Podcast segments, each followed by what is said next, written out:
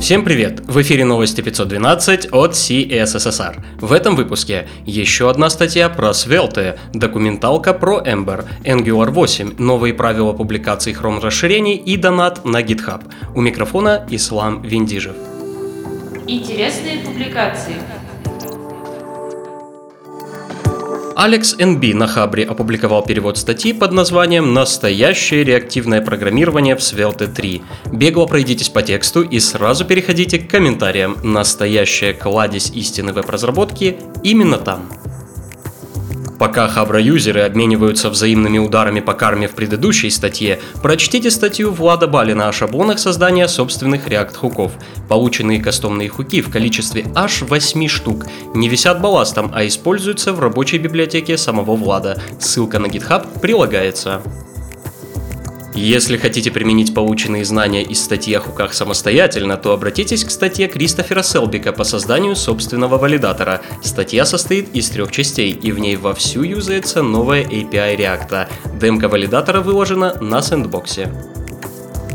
Все вокруг думали, что мы просто не в себе. Мы были своего рода иконоборцами. На YouTube-канале HoneyPot вышел настоящий документальный фильм об Ember.js. Создатели фреймворка Том Дейл и Иегуда Кац рассказывают об истории появления Ember, о людях, повлиявших на него, и, конечно же, о том, что в Ember уже все было реализовано до React и Angular.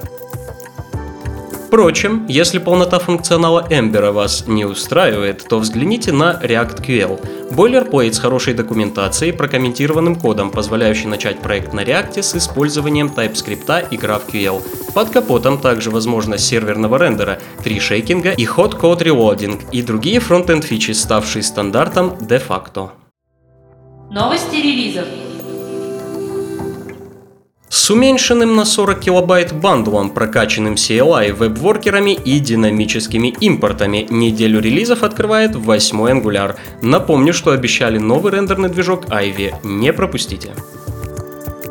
Далее состоялся релиз сервера приложений Nginx Unit 1.9.0. В новой версии появилась маршрутизация запросов по заголовкам и кукам, поддержка постопераций для изменения массивов в конфиге, а также ряд фиксов. Настоящий стахановский забой устроили Laravel, иначе как объяснить почти двухмесячную череду релизов. В новой версии 5.8.19 появилось переменное окружение DynamoDB Endpoint для конфигурирования DynamoDB. Добавлен парсинг URL в конфигурации Redis, не обошлось и без фиксов. Rust апнулся до версии 1.35. Среди заметных изменений – возможность приведения замыканий к небезопасным указателям на функции, возможность вызова метода debug без аргументов, а также изменение API для работы с числами. Завершает неделю релизов Light HTTPD 1.4.54 с полностью переработанным модулем mod WebDev и включенной по умолчанию нормализацией URL. К другим новостям. Компания Google анонсировала внедрение новых правил для работы расширений. До 1 июля все расширения Chrome должны быть проверены на соответствие следующим требованиям. Информация о маркетинговом ПО внутри расширения не должна скрываться. В расширении не должно быть фейковых UI-элементов, взаимодействие с которыми не приводит к установке самого расширения. Несоответствие этим требованиям повлечет за собой удаление расширения из Google Store первому кварталу 2020 года Facebook планирует запустить собственную криптовалюту под названием Global Coin. По словам Facebook, в первую очередь это делается для обеспечения доступных и безопасных способов осуществления платежей, независимо от того, есть ли у пользователя банковский счет.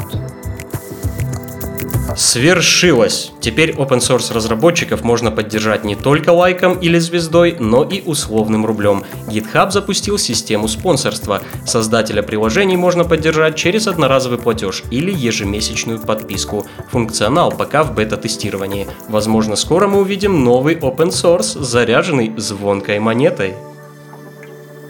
Все ссылки на инфоповоды и сопутствующие публикации ищите в описании. С вами был Ислам Виндижев. До встречи через неделю.